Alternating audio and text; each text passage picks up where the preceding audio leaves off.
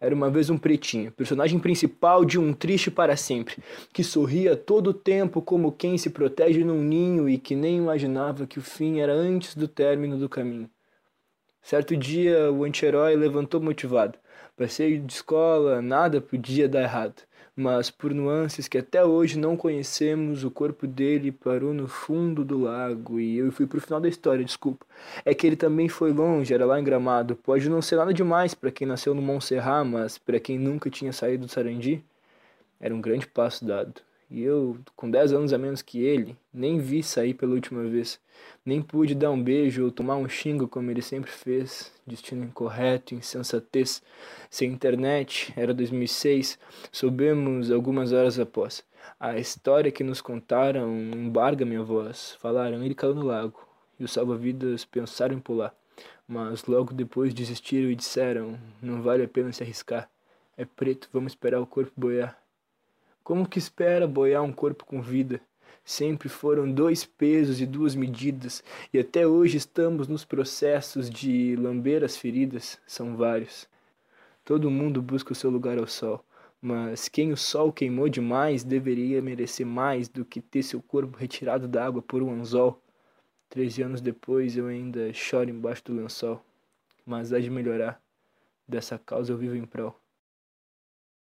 Esse relato em poesia foi escrito por Luca Pumes, 20 anos, apresentador do talk show Coisa de Clayton e estudante de jornalismo em Porto Alegre. A história fala sobre Jonathan Pumes, tio de Luca que morreu afogado na cidade de Gramado, na Serra do Rio Grande do Sul. A negligência sofrida em 2006 não é novidade para o cenário de violência no Rio Grande do Sul.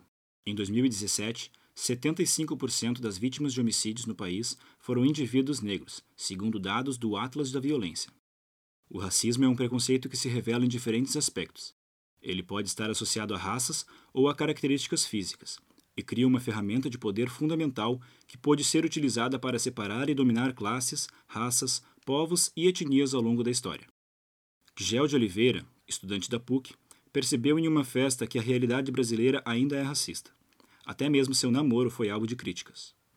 Eu estava no aniversário da, de uma amiga da minha namorada nem os familiares da, da menina que estava de aniversário ainda tinham chego na casa dela. E quando o, o, a galera chegou, o pai da, da, da menina cumprimentou todo mundo, é, todos o pessoal que estava na festa, os mais velhos, os mais novos. E quando chegou na minha vez de me cumprimentar, ele, ele pegou e falou: Ah, não tenta fazer nada aqui que eu tô armado.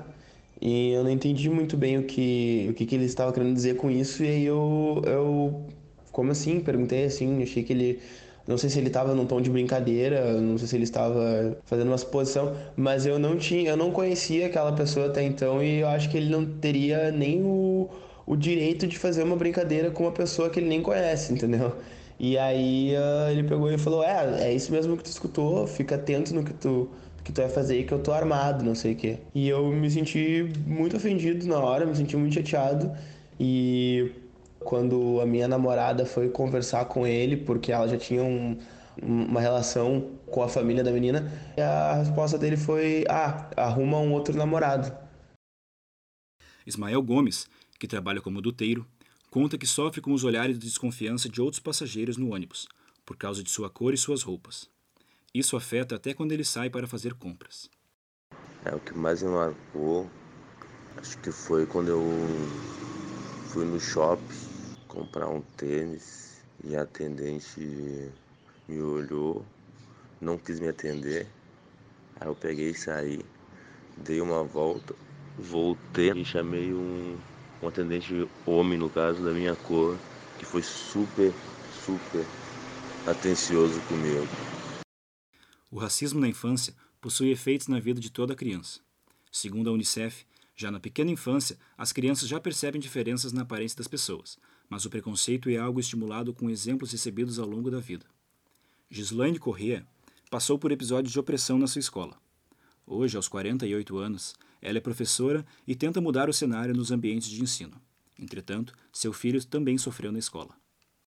O episódio que mais me marcou já foi na fase adulta, quando eu tinha meu filho, que ele estava na pré-escola e a professora riscou um trabalho dele, que era para fazer um trabalho da família, o desenho da família, E a professora riscou no trabalho deles dizendo que ele não identificava a cor de pele.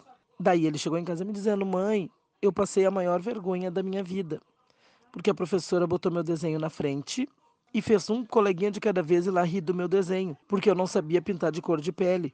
Só que ela mandou fazer desenho da família e eu fiz de marrom. Eu fiz todos negros. Fui na escola para falar com a professora e ela disse: Não, mas ele não identifica a cor de pele. E daí eu questionei o que seria a cor de pele para ela. Ela me mostrou, não, aquela pelezinha. Eu disse: Não, a minha pele não é desta cor e nem a sua é desta cor. Meu filho é negro e ele pintou a família de marrom. Todos nós somos negros. Aí a professora se referiu a mim dizendo: Ah, mas se a senhora desse aula, a senhora ia ver. E aí o tapa de luva foi quando eu disse: Eu dou aula, eu sou professora e só por isso eu estou falando com muito com tanta propriedade. Carlos Fernando Sabino é morador do Partenon. Possui 23 anos de idade, o ensino fundamental completo e atualmente está desempregado. Para ele, o racismo é um problema ensinado pela família. Tudo começou na primeira série, quando o menino branco me chamou de macaco por causa da minha cor. Um pouquinho antes do recreio, quando a professora voltou para a sala de aula, porque não estava, eu contei para ela e ela não deu muita importância. Aconteceu repetidas vezes isso e ninguém deu importância. Então dali eu vi que eu estava sozinho, mas que eu não estava errado. Que tudo isto era parte de uma ignorância não da criança, mas sim da família, porque é a família que ensina, que a criança fala. Segundo dados do Tribunal de Justiça, desde 2005, apenas 6,8% dos casos de racismo ou injúria racial foram condenados. Sandra Silva tem 47 anos e foi uma das pessoas que tiveram uma vida mudada após sofrer por racismo. Depois de um episódio, ela decidiu mudar de profissão fui chamada para uma vaga de emprego, só que tinha uma amiga minha que estava sempre junto comigo, que a gente fez os mesmos cursos, na época era datilografia, né? E a gente foi para essa vaga. A gente morava perto, uma rua de diferença, os mesmos ônibus, tudo os mesmos, só a única nossa diferença mesmo era a cor. Nossos conhecimentos eram os mesmos, porque a gente sempre fez os cursos junto e estava fazendo o ensino médio junto, eu fiz o técnico de contabilidade. Na hora da vaga, a pessoa que fez a entrevista chamou eu primeiro, ela conversou um pouco, perguntou algumas coisas e disse que a vaga já tinha sido preenchida. Eu, tá, e aí saí, quando eu saí, ela já chamou a Rosemary, que era minha amiga. Quando ela saiu, ela disse assim: Sandra, vamos lá? Eu digo, vamos lá onde? Pra casa? Ela, não, lá na empresa. Eu digo, que empresa? Assim? não conseguia vaga. Como assim? Me deram vaga até chegar a trabalhar junto. Eu entrei de volta na sala da moça da entrevista, disse pra ela: digo, moça, só um pouquinho, tem algum erro aí, né? Porque minha amiga conseguiu vaga e eu não. Qual é a diferença do nosso currículo? Dá uma olhada no currículo dela e olha o meu aqui. Aí falei, ela ficou meio vermelha, a moça. Eu disse, não, tem coisa errada e é racismo. Porque temos o mesmo conhecimento, ela conseguiu ou não. A única diferença nossa era a cor visivelmente era cor. Ah, é, a moça já mudou de tom, tentou me explicar ali, mas eu fiquei arrasada. Tanto que nunca mais eu procurei emprego nessa área. E isso é uma coisa que a gente leva para a vida toda, né? Nos últimos 13 anos, o número de ações movidas envolvendo racismo foi de 6.667. César Fabres é jornalista e atua em Porto Alegre na Rádio Grenal. Nos últimos anos, ele sofreu diversos ataques racistas em suas mídias sociais. Eu tive dois, dois episódios lamentáveis na, na minha vida em relação ao racismo. Primeiro foi no início da carreira, mas não foi no ar, foi tudo fora do ar, tudo em tom de querendo brincar, mas alfinetar. E ali eu depois de um tempinho que eu comecei a notar que as brincadeiras eram sérias, era uma opinião que que negro não poderia, não não tinha que ficar na linha de frente, no microfone. Então, esse aí foi o primeiro, lá por 2007. E a segunda vez que um ouvinte, uh, em um post do, do Grenal Futebol Clube, que é o programa que eu participo na, na Rádio Grenal, uh, falou que eu era comedor de banana. E, e aquilo ali não pegou muito bem, né? Deu bastante repercussão, na, os próprios sites aí uh, falando o, o, o que é o fato. E até ali eu me senti bem bem chateado. Depois que depois que passou a adrenalina do programa que eu que eu comecei a, a, a pensar a, analisar. E aí me me caiu a ficha assim o tamanho do tamanho daquele comentário poderia afetar não só, só o César Fabres, mas sim outros negros que procuram também espaço no jornalismo, espaço na vida, não só no jornalismo. O estado do Rio Grande do Sul possui a grande fama de ser um dos mais racistas do país. Nos esportes, o cenário não é diferente.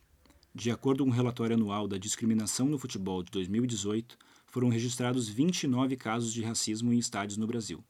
O Rio Grande do Sul concentrou o maior número de casos. Dos 29 monitorados, 10 aconteceram no estado. O ex-árbitro e atual comentarista de arbitragem Márcio Chagas deixou a antiga profissão após ter sofrido um grave episódio de racismo no exercício de seu trabalho.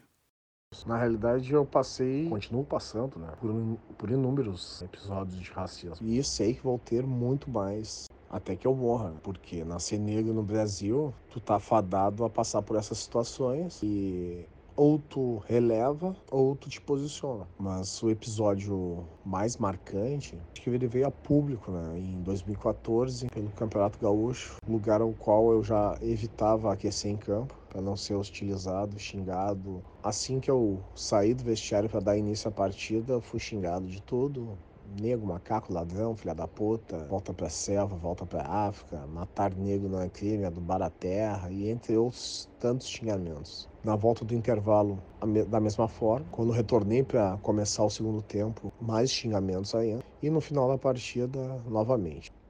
A forma como foi conduzida essa situação pela entidade Federação Gaúcha de Futebol, para mim, foi o, que mais me deixou motivado a largar a arbitragem naquele momento. Assim que o presidente da federação soube dos fatos, me ligou, me perguntou o que tinha acontecido. E eu passei a ele tudo o que tinha acontecido. Ele me perguntou por que, que eu não havia comunicado ele antes de ter ido a público que ele resolveria a situação. E eu perguntei, mas resolveria de que forma? Eu pagaria teu carro, porque dessa forma tu estás colocando o clube, o estado e o campeonato, tá expondo todos por esse ato. E aí eu disse, e eu, ah, vocês estão acostumados a passar por isso. Atualmente, segundo o Tribunal de Justiça, existem 1.500 casos de racismo em aberto no Estado. Essa narrativa foi produzida pelo Projeto 1 Quinto, uma iniciativa desenvolvida por estudantes de jornalismo da Escola de Comunicação, Artes e Design FAMECOS da PUC, que se propõe a abordar em narrativas multimídia a desigualdade racial da cidade.